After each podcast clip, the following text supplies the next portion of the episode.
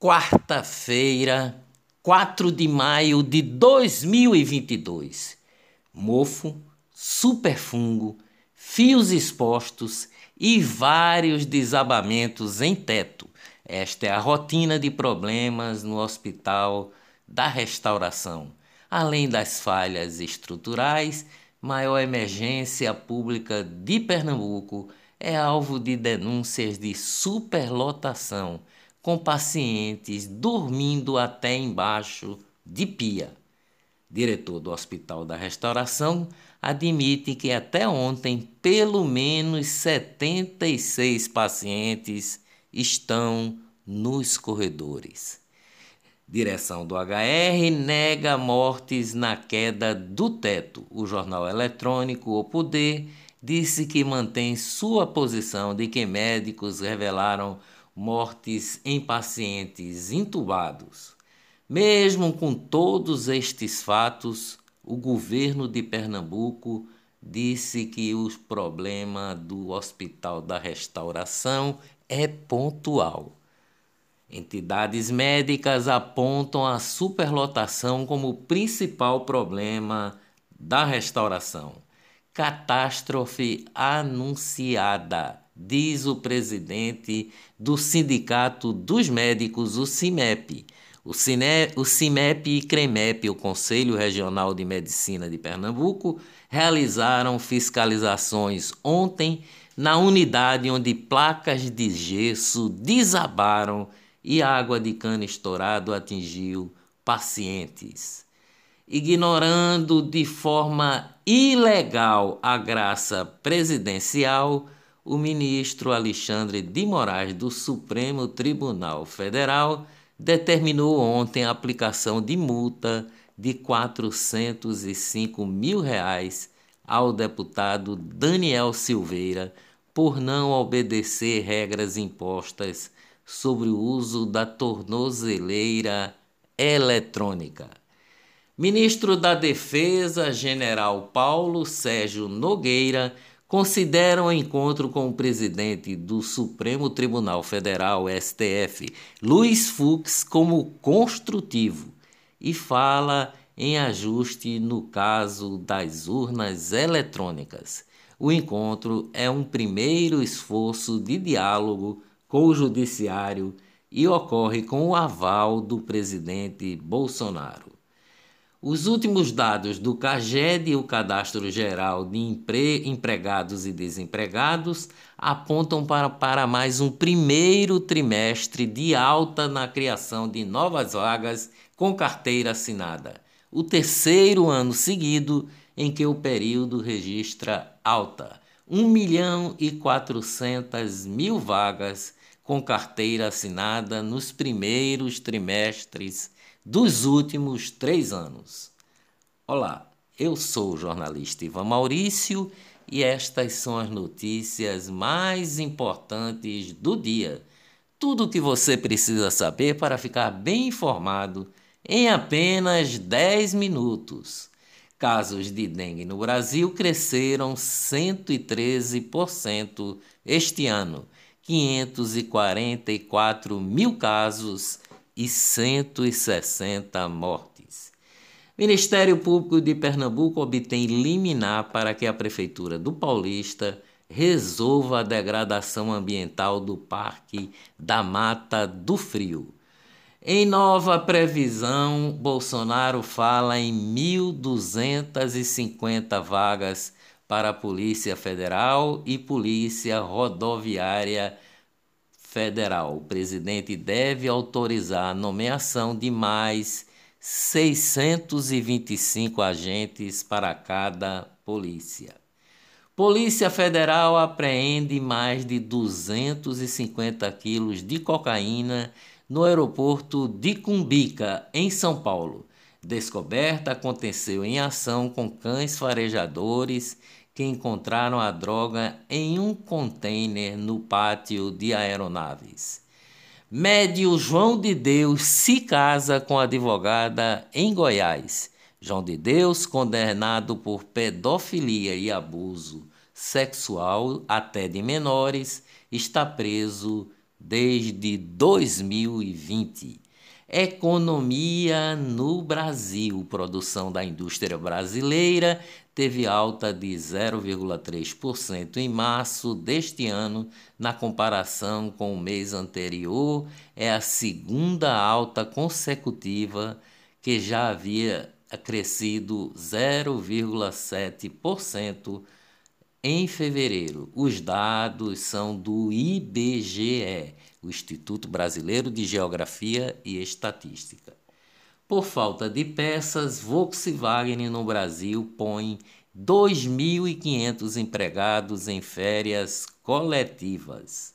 Finanças no mundo. O Banco Central da Austrália eleva juro pela primeira vez desde 2010 para controlar inflação. Televisão, após passar mal ao vivo, apresentador da Globo de Pernambuco, Bruno Fontes, anuncia em suas redes sociais que está bem.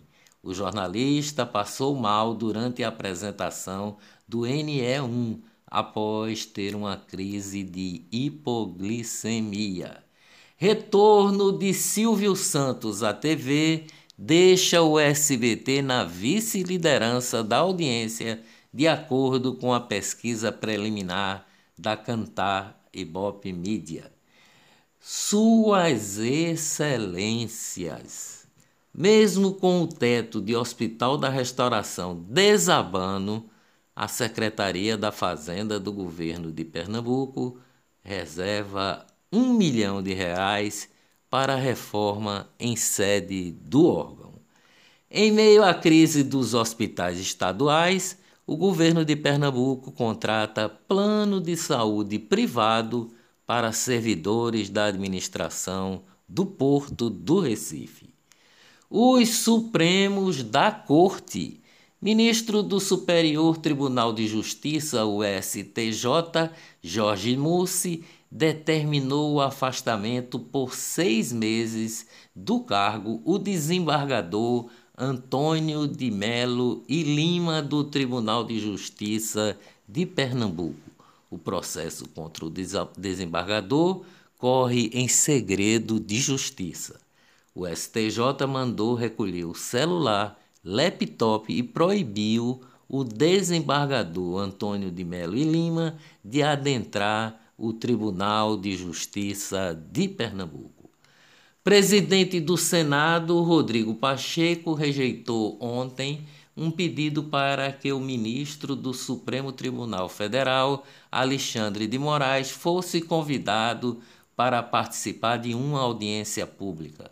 O senador Eduardo Girão, do Podemos do Ceará, autor do requerimento, queria que Alexandre de Moraes prestasse informações sobre os inquéritos a respeito dos chamados por ele como atos antidemocráticos e do uso de fake news para atacar membros do Judiciário, dos quais o magistrado Alexandre de Moraes é o relator.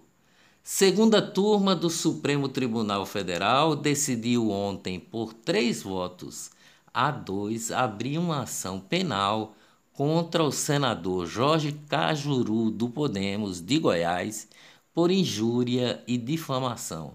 O caso envolve supostos ataques feitos por Cajuru em redes sociais contra o senador Vanderlan Cardoso do PSD de Goiás e o ex-deputado Alexandre Baldi. A decisão do STF, mais uma vez, afronta a Constituição. É ilegal. Eleições. Apesar do ex-presidente Lula já ter declarado apoio à pré-candidatura do Danilo Cabral, do PSB, ao governo de Pernambuco, a deputada federal, que também almeja a mesma vaga, aproveitou o evento do Partido Solidariedade em apoio à pré-candidatura de Lula à presidência da República para manter sua imagem vinculada ao presidenciável. A solenidade aconteceu ontem em São Paulo. Deputado federal André de Paula confirma que vai disputar o Senado com apoio do PP seja qual for a escolha do PSB. Deputado federal Eduardo da Fonte, presidente do PP, vem anunciando que deixará a Frente Popular de Pernambuco. PT Nacional anuncia deputada estadual Tereza Leitão para concorrer ao Senado.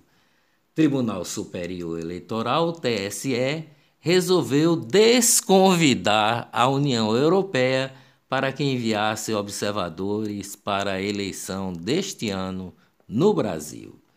Prefeitura de São Paulo deve desembolsar 100 mil reais para pagar o show de Daniela Mercury no dia 1 de maio com a presença do pré-candidato Lula do PT. Daniela Mercury disse no palco que nunca e não queria nunca receber dinheiro de governos. Desvios de recursos da saúde durante a pandemia.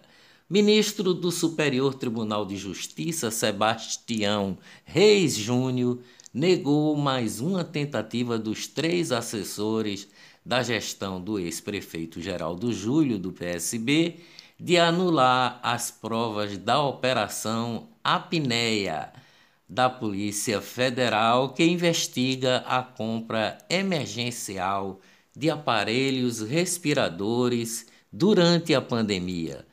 O caso dos respiradores de porcos.